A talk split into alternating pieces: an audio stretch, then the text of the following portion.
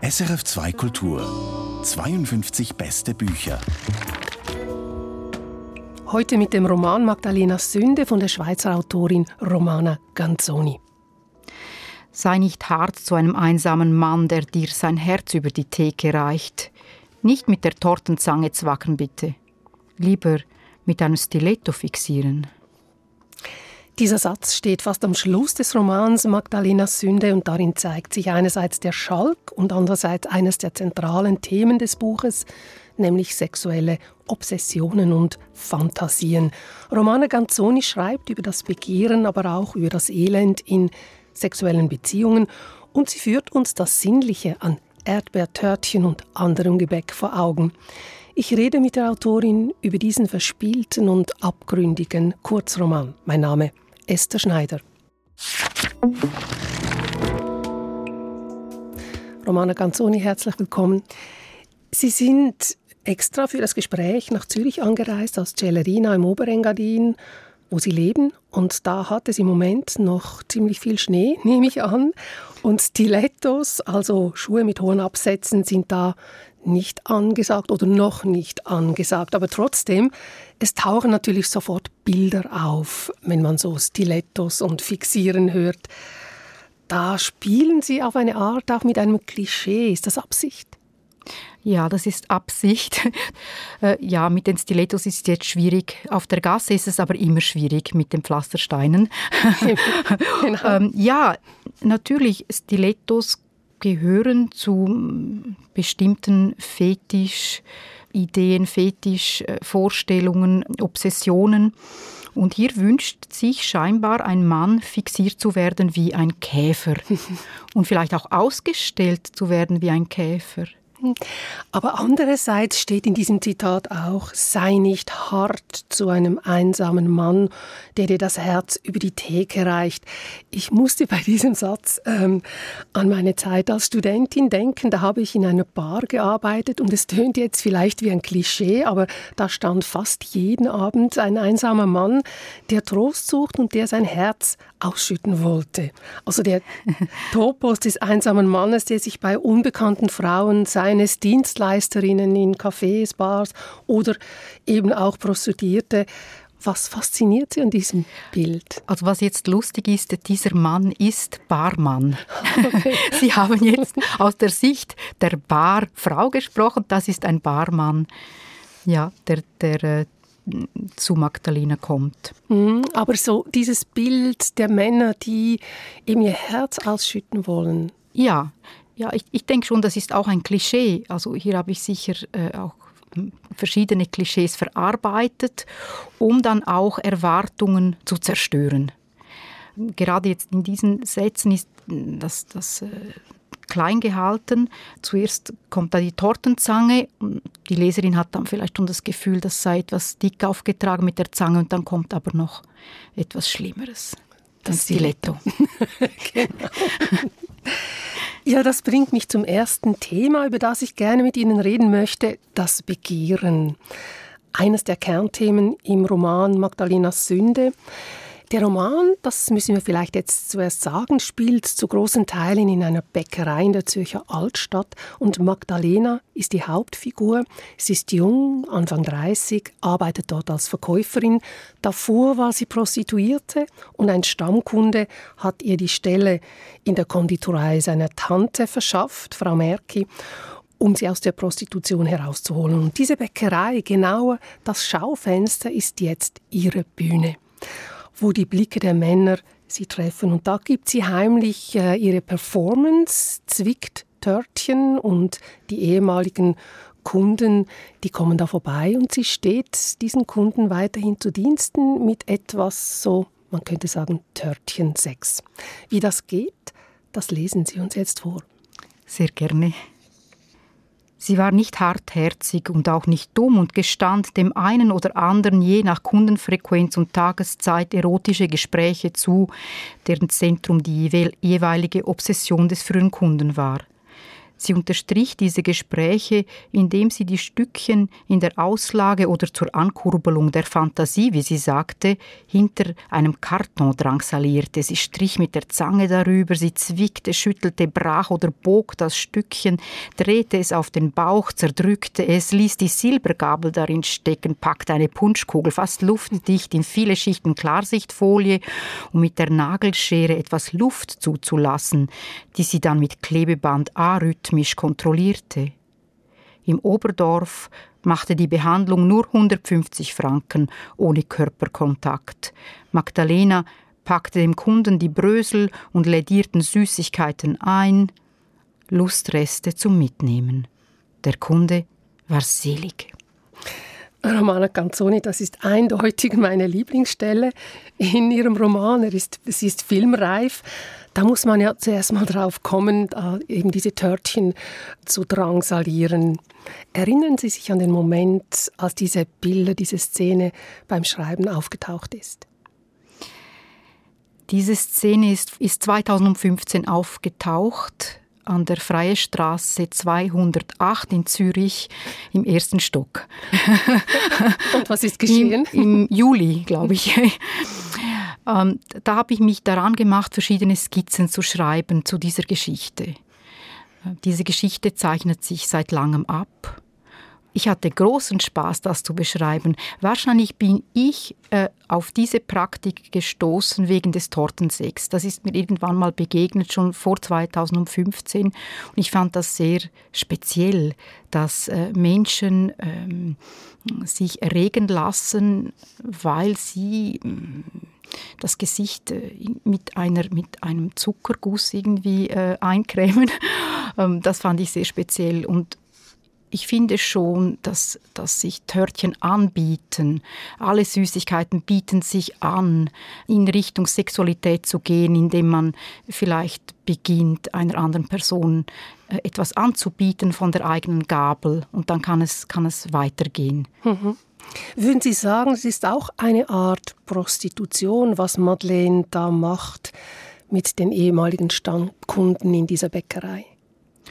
Es ist Verkauf. Sie definiert das als Verkauf. Sie verkauft etwas, sei es eine Dienstleistung, sei es ein Stückchen, ein Erdbeertörtchen, eine Zwetschgenwehe. Das ist das Gleiche für sie. Sie wertet nicht groß. Und für Sie, also dieses, das hat ja auch mit sehr viel Abgründigem zu tun. Und das Abgründige in der Literatur, reizt Sie das? Das reizt mich sehr, weil ich daran interessiert bin, das Existenzielle zu erforschen. Mich, mich reizt es, vorzustoßen in das Dunkle, in das Ungemütliche, in den Zwiespalt der menschlichen Existenz, um mich dort umzuschauen, mich damit zu beschäftigen, zu schauen, was unter diesen zuckrigen Dingen liegt. Die Abgründe können gleich nach oder unter oder über dem Zuckrigen kommen es kann etwas sehr Schönes geschehen und im nächsten Augenblick äh, passiert das Grauen. Hm, was liegt hier genau im Untergrund, unter dem Süßen?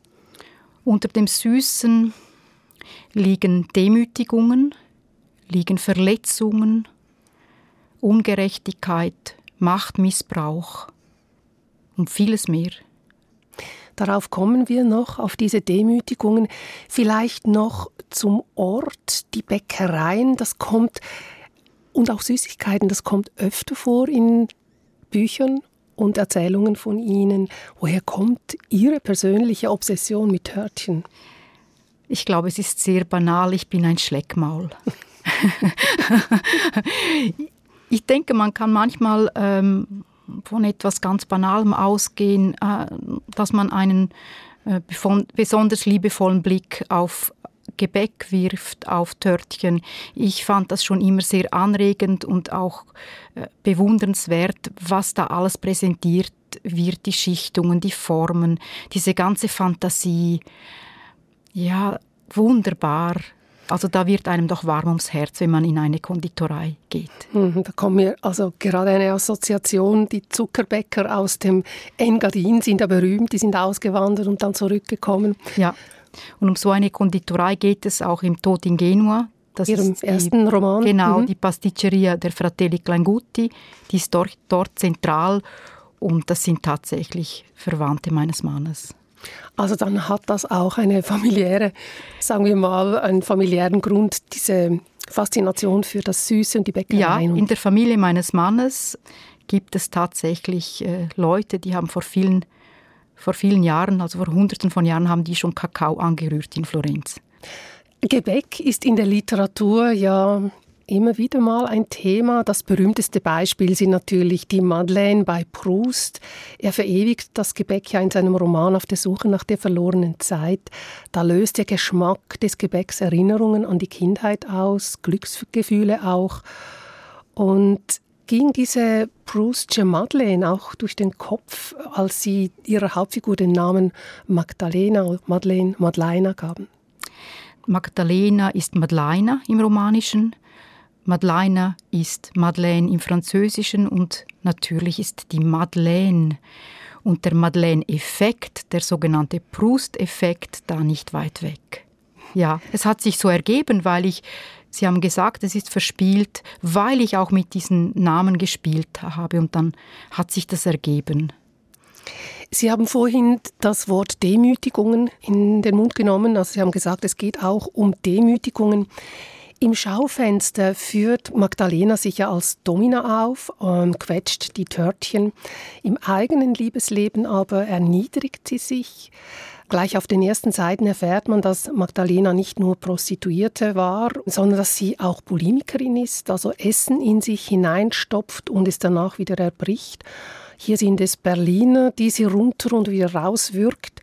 Zudem steckt sie in einer ähm, Liebesbeziehung mit einem älteren verheirateten Schriftsteller fest, der sie wie Dreck behandelt.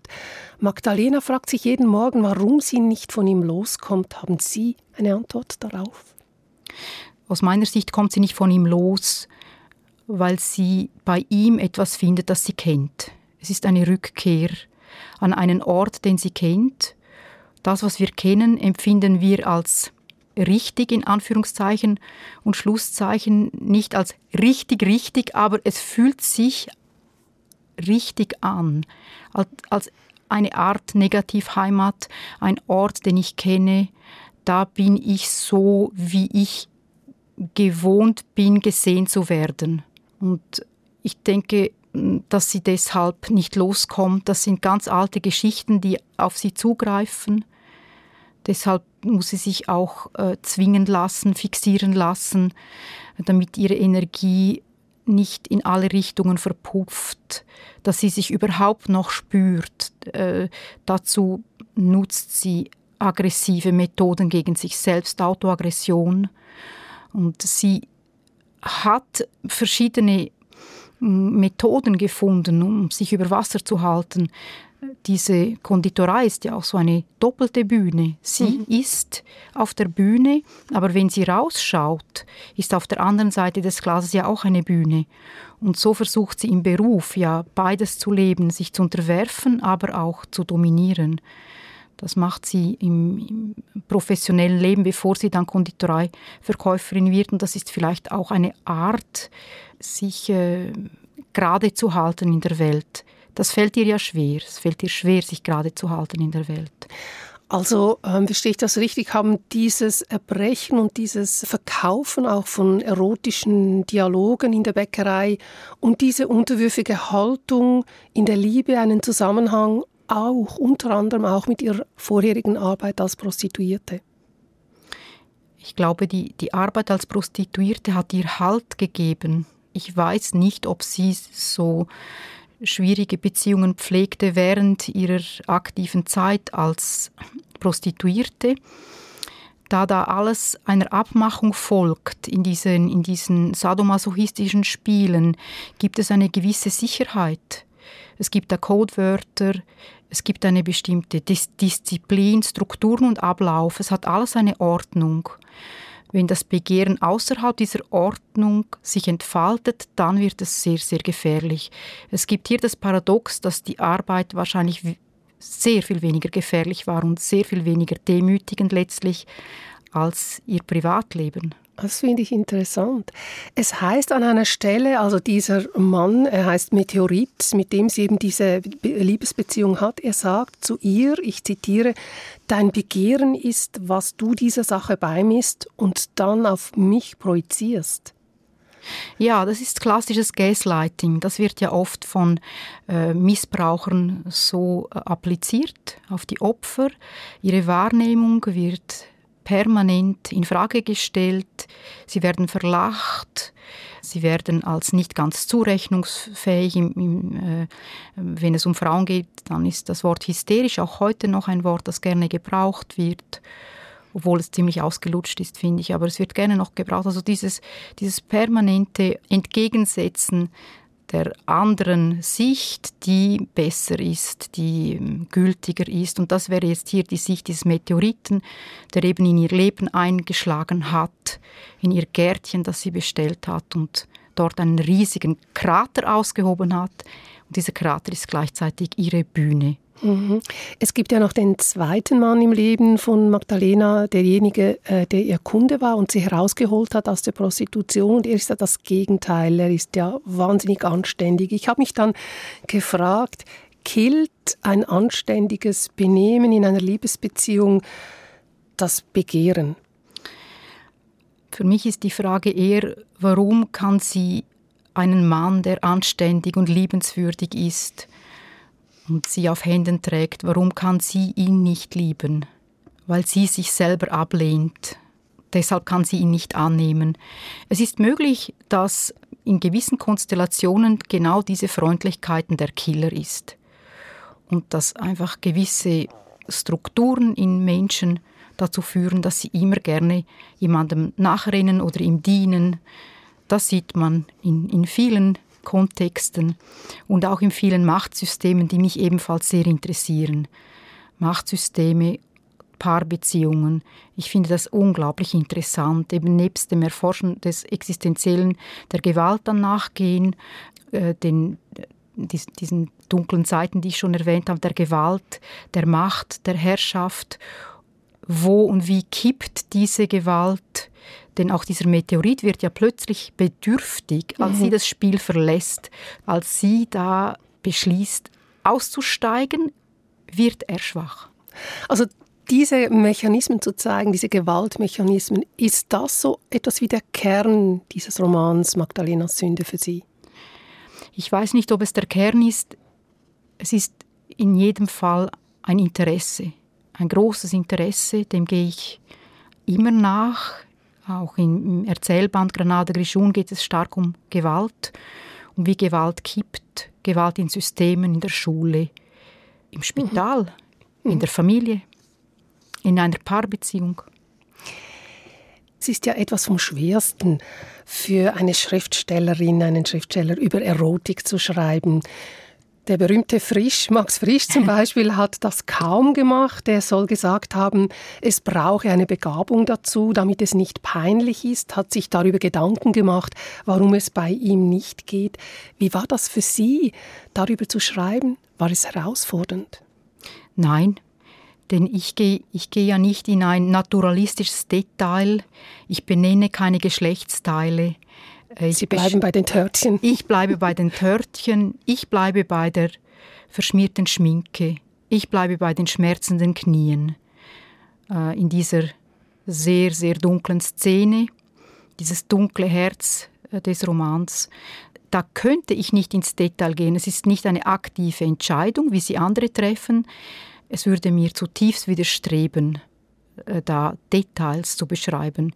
Für mich ist das auch gar nicht notwendig es geht ja um etwas anderes. Es geht nicht um den Akt an sich, es geht um die Beziehung, um die Unterwerfung, um äh, die Bedingungen für Lust, für Lustschmerz, für Zwang und eben Demütigung.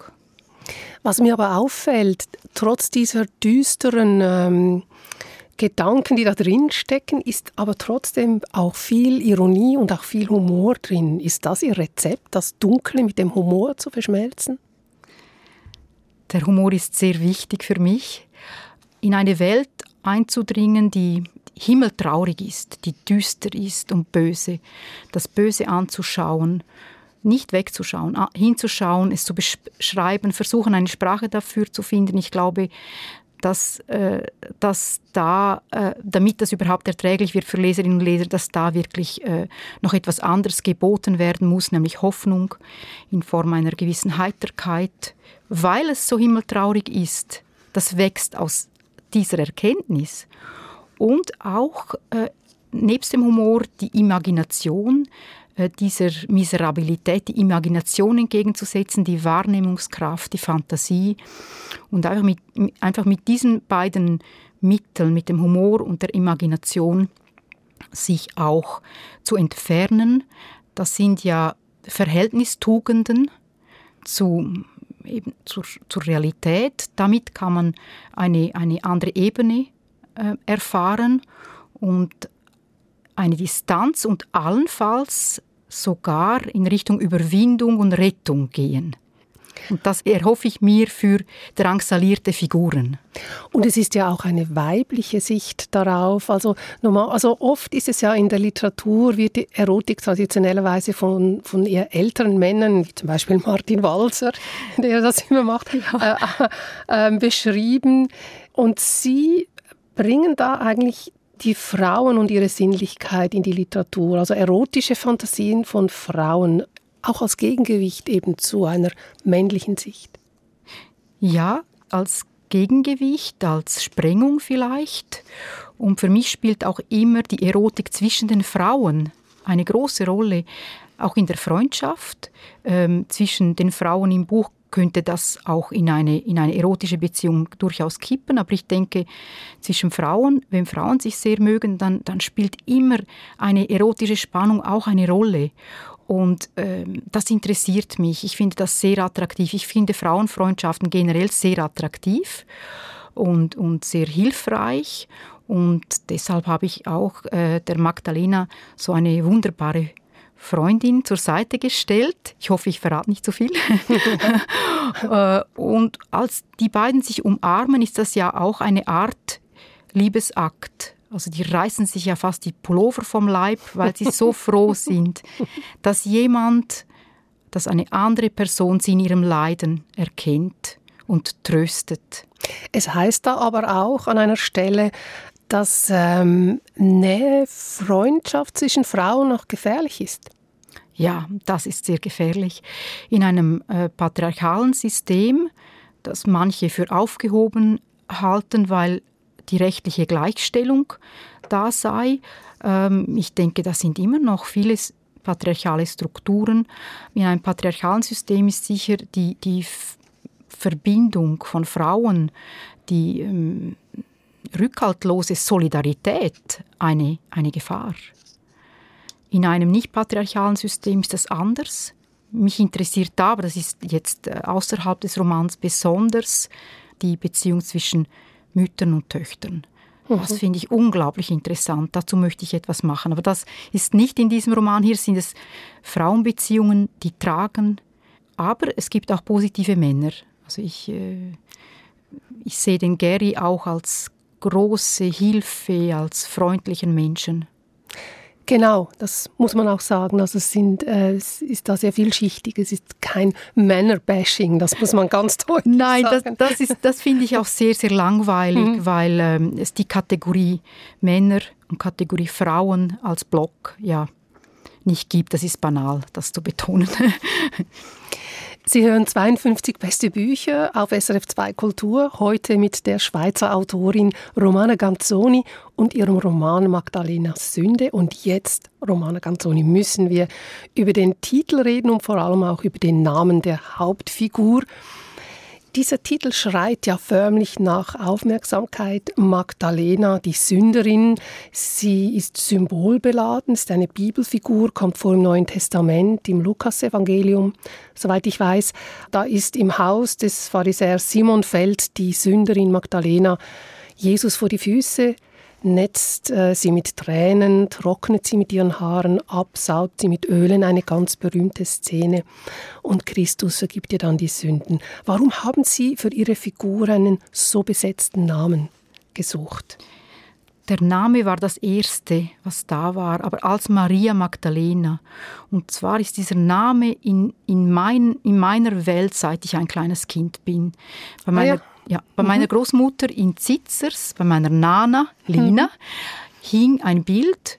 Ich war davon fasziniert bevor ich im Kindergarten war, da stand ein Mann mit lockigem Haar, eine Frau zu seinen Füßen und die trocknete mit ihren sehr, sehr, sehr langen, nussbraunen Haaren, trocknete sie seine Füße. Und das fand ich faszinierend, irritierend. Äh, ich möchte jetzt nicht so viele Adjektive nutzen, die ein Kind überhaupt nicht im Kopf hat. Ich war fasziniert und auch schockiert. Was macht sie da? diese Maria mhm. Magdalena. Mit der Zeit hat sie dann das Maria verloren, aber dieses Bild hat sich bei mir ganz tief eingebrannt, so tief, dass ich meinen Matura-Aufsatz darüber geschrieben habe. Thema Nummer 5 lautete ein Kunstwerk, das mich geprägt hat und ich habe da über den Billigdruck im mhm. Wohnzimmer mhm. meiner Nana geschrieben, acht Seiten in zwei Stunden, weil das so lange gegärt hatte, viele, viele Jahre. Ich konnte mich nur hinsetzen und das einfach runterschreiben, ohne einmal zu atmen, habe ich das Gefühl. Mhm. Welche Rolle spielt das Religiöse dabei? Eine untergeordnete Rolle für mich. Ich bekam Theologenpost, mahnende Theologenpost. auf diesen Aufsatz? Auf diesen, nein, auf diesen Titel Ach hin. So, okay. Da war erst dieses Cover im Umlauf, mhm. da bekam ich schon Theologenpost. Mit, mit dem erhobenen Zeigefinger wurde ich also angemahnt, da die Magdalena nicht schon wieder als die Gefährtin von Jesus zu beschreiben. Und ich konnte dann beruhigen, äh, es, es geht nicht darum. Die, die religiöse Konnotation ist nicht mehr in dieser Magdalena primär. Vielleicht schwingt das mit. Das, das weiß ich nicht. Die Sprache schreibt ja mit. genau. Und die äh, äh, sorgt dann für, für, äh, für Überraschungen. Auch, auch die Autorin ist ja oft überrascht, was da noch steht, ah, ja? was sie gar nicht gesehen hat und was sie nicht beabsichtigt hat. Aber der Text wusste es viel besser. Es ist gut möglich, dass da was drin ist. Äh, dieser Name war da, dieser Matura-Aufsatz, dann hat sich das wieder ein bisschen verflüchtigt. Äh, irgendwann habe ich dann die Bäckerei gefunden, wo diese Magdalena dann sitzt. Vor 15 Jahren hat die bei mir angeklopft, die Magdalena, ohne das Maria. Und dann eben, wie ich sagte, 2015 habe ich die Skizzen geschrieben.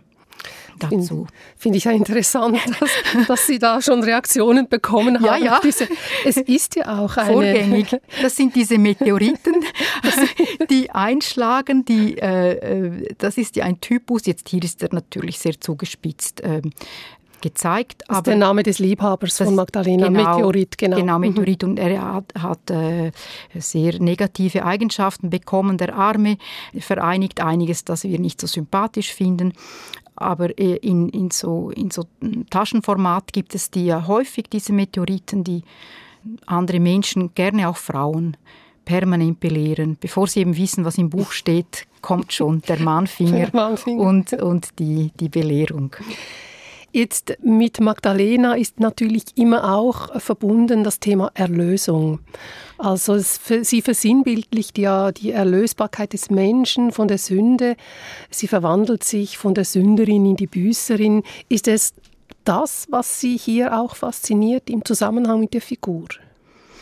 Ich finde das interessant, dieser ganze Komplex von Sünderin und Büßerin. Für mich, wenn ich es visualisiere, nach der Publikation dieses Buches ist Magdalena vor meinem Auge in diesem Bild im Billigdruck aufgestanden.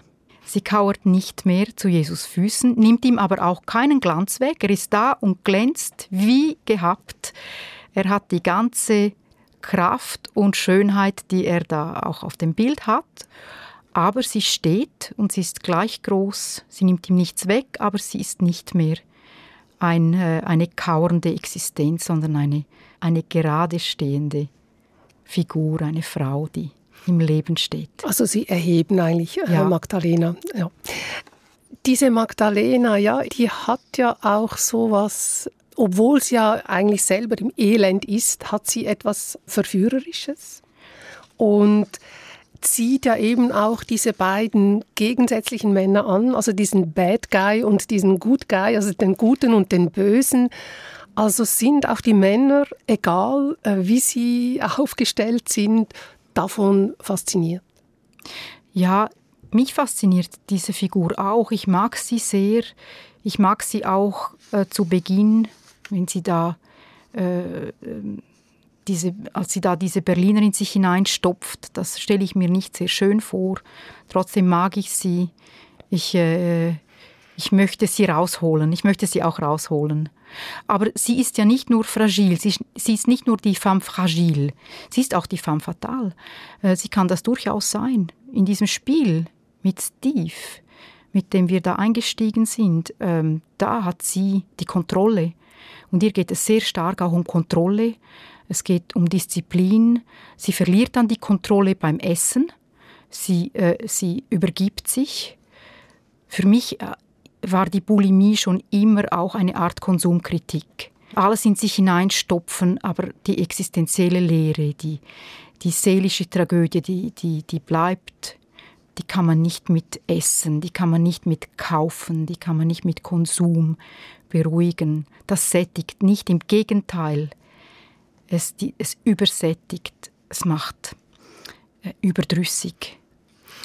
Was ich in diesem Zusammenhang mit der Bulimie noch interessant fand an Ihrem Text, äh, wie Sie beschreiben, also Sie beschreiben das sehr ausführlich, wie Sie diese Berliner in sich hineinstopft oder auch den Kartoffelstock im Da Capo in Zürich und welche äh, Lebensmittel besonders gut sind, um sie wieder herauszugeben und wie Sie, also Sie beschreiben das sehr plastisch. Wie, wie, wie kamen Sie darauf? Ja, es ist es ist äh, meine Liebe zum Sinnlichen.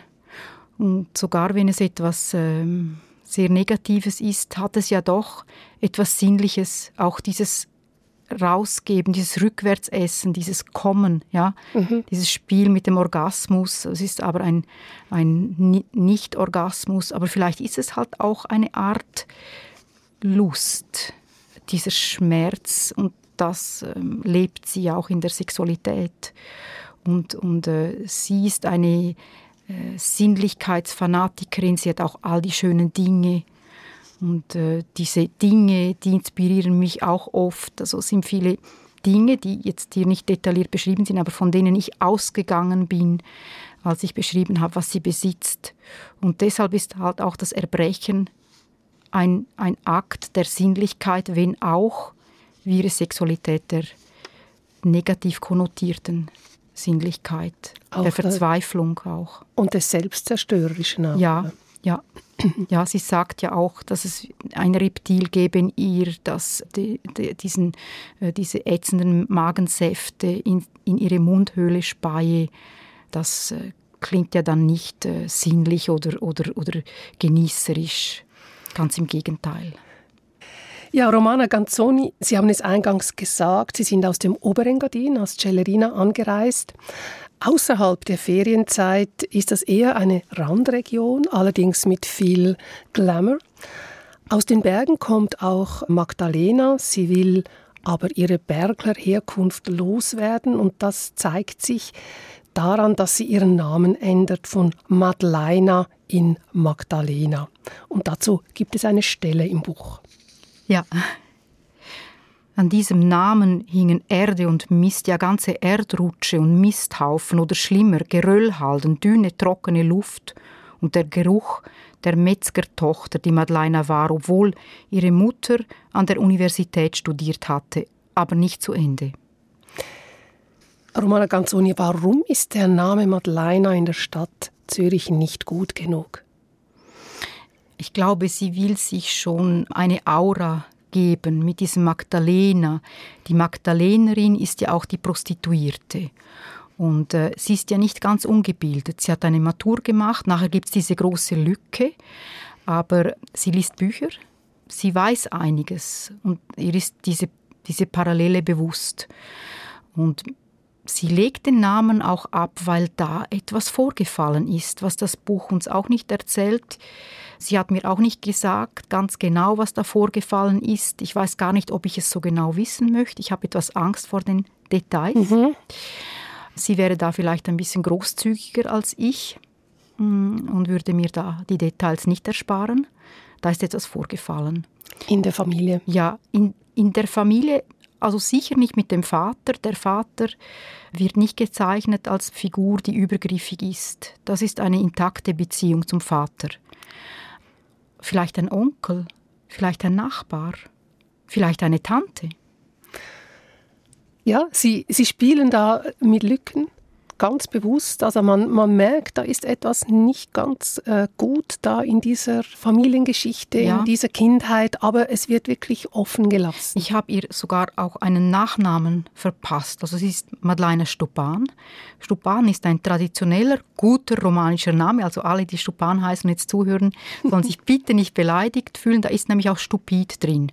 Aber das schwingt bei mir überhaupt nicht mit, weil ich tolle Leute kenne, die Stupan heißen, aber es ist drin. Und sie, äh, sie wechselt in Magdalena de Stopani. Sie wird in Zürich Magdalena de Stopani, aber das äh, Stupan und de Stopani habe ich weggelassen, wie vieles andere auch.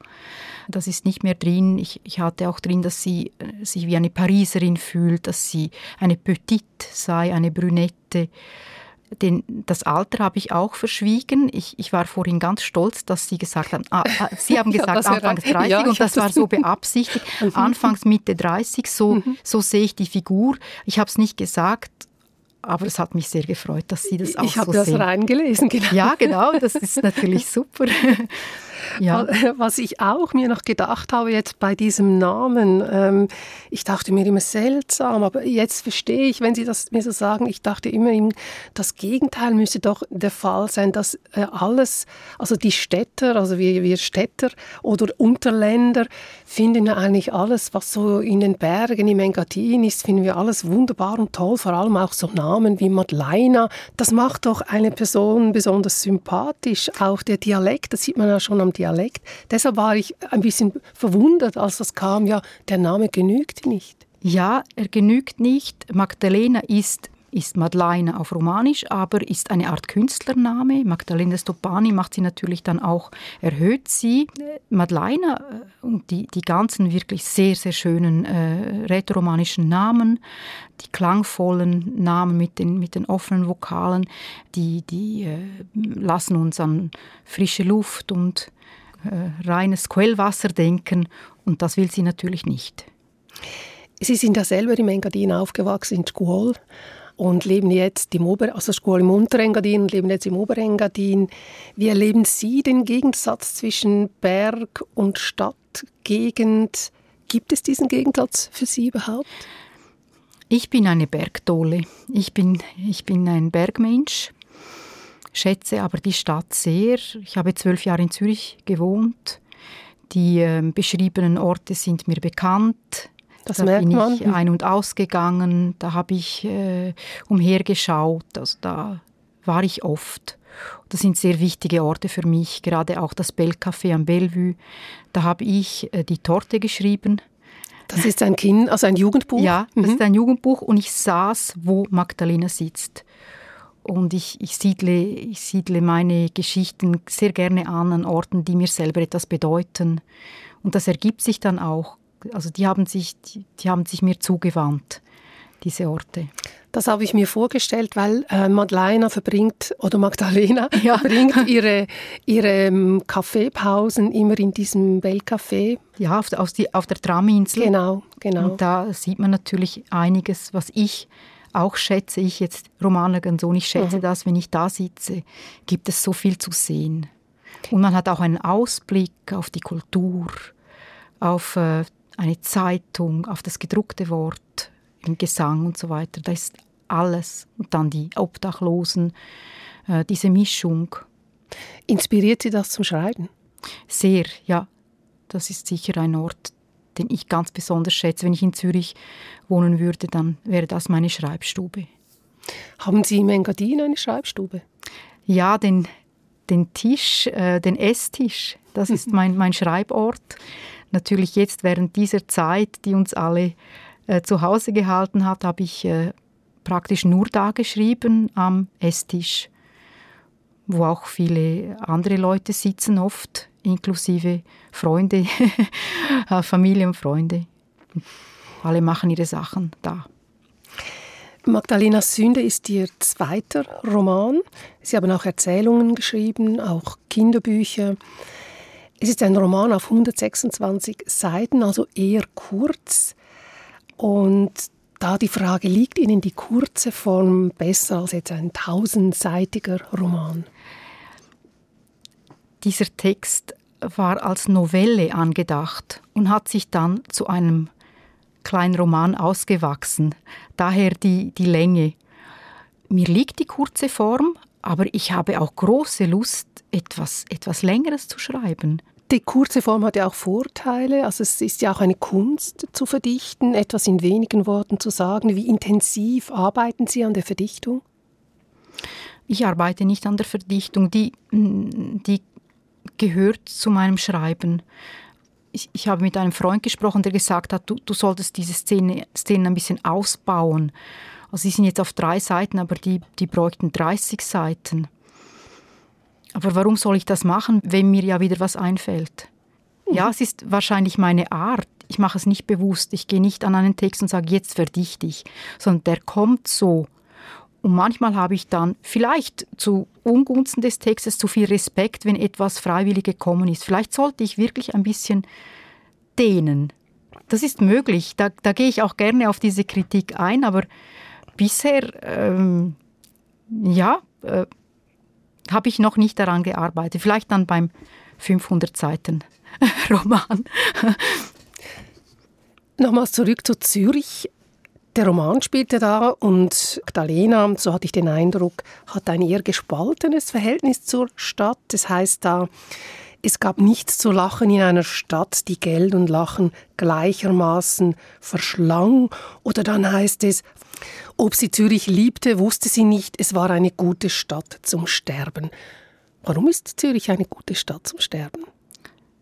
Wahrscheinlich, weil alles so aufgeräumt ist und falls sie sich umbringen würde, sie denkt ja daran zu Beginn, dann würde das alles nach Plan gehen und sie würde ein schönes Grab bekommen. Es wäre alles tiptop in Ordnung. Ich denke, sie sehnt sich sehr nach Ordnung. Mir scheint, da schwingt auch eine Autoaggression mit. Sie verdient ja gutes Geld als sexuelle Dienstleisterin. Wohin das geht, wissen wir nicht genau. Also es scheint nicht mehr viel äh, übrig zu bleiben, aber sie hat sehr kostbare Objekte, sagt sie. Sie hat wahrscheinlich alles in Schmuck investiert und, und Prada-Taschen, ich weiß es nicht. Mhm. ähm, sie verdient ihr Geld da längere Zeit, sicher über zehn Jahre und schämt sich vielleicht auch ein bisschen. Die Scham drückt für mich nicht durch, aber vielleicht ist da unterschwellig eine Autoaggression. Ich weiß es nicht. Apropos Sterben, Magdalena fährt nur einmal in die Berge zu ihrem sterbenden Vater. Sie haben den Vater vorher kurz erwähnt. Und da kommt ein anderer Ton in die Geschichte. Ich spüre als Leserin über die Figur Magdalena eine gewisse Wut oder ein Unverständnis über das würdelose Sterben, das Sterben im Spital. Ist da auch eine Kritik am Gesundheitswesen drin? Ja, das ist der autobiografische Moment. Im Buch. Im Buch, ja. Es ist ähm, nicht in der Ausschmückung, dann ist es, äh, gehe ich wieder sehr stark weg von meinem eigenen Erleben. Aber die, der Skandal, der da beschrieben ist, ist mir persönlich widerfahren. Als die Diagnose gestellt wurde, als meinem Vater mitgeteilt wurde, dass es keine Rettung gibt, hat mir der Chirurg auf die Brüste geschaut. Das habe ich so erlebt.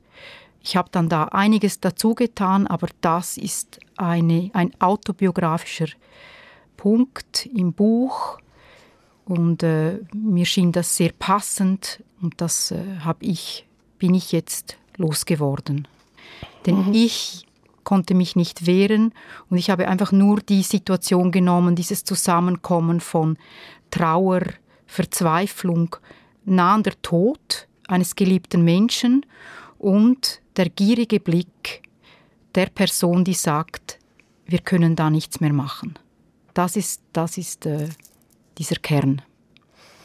Also auch hier wieder die Sexualität und dann auch der Tod sehr nahe beieinander. Das sind eigentlich zentrale Themen im Roman. Ja, Das sind auch Themen, die mich sehr, sehr interessieren. Sterben und Tod, das ist für mich äh, ja, ein, ein Leitthema, das mich seit vielen, vielen Jahren begleitet. Mir wurde beim Lesen auch wieder einmal mehr bewusst, dass wir ja das Sterben im Alltag ausblenden, möglichst nichts mit ihm zu tun haben möchten. Wie würde für Sie denn ein würdevolles, selbstbestimmtes Sterben aussehen?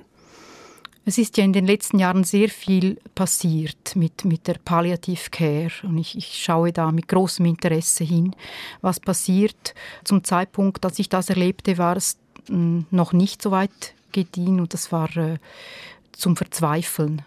Da bin ich sehr hoffnungsvoll, dass in dieser Palliative Care Situation noch sehr, sehr viel möglich ist und das sind die ganz, ganz wichtigen Gespräche, die geführt werden müssen und da muss noch viel passieren.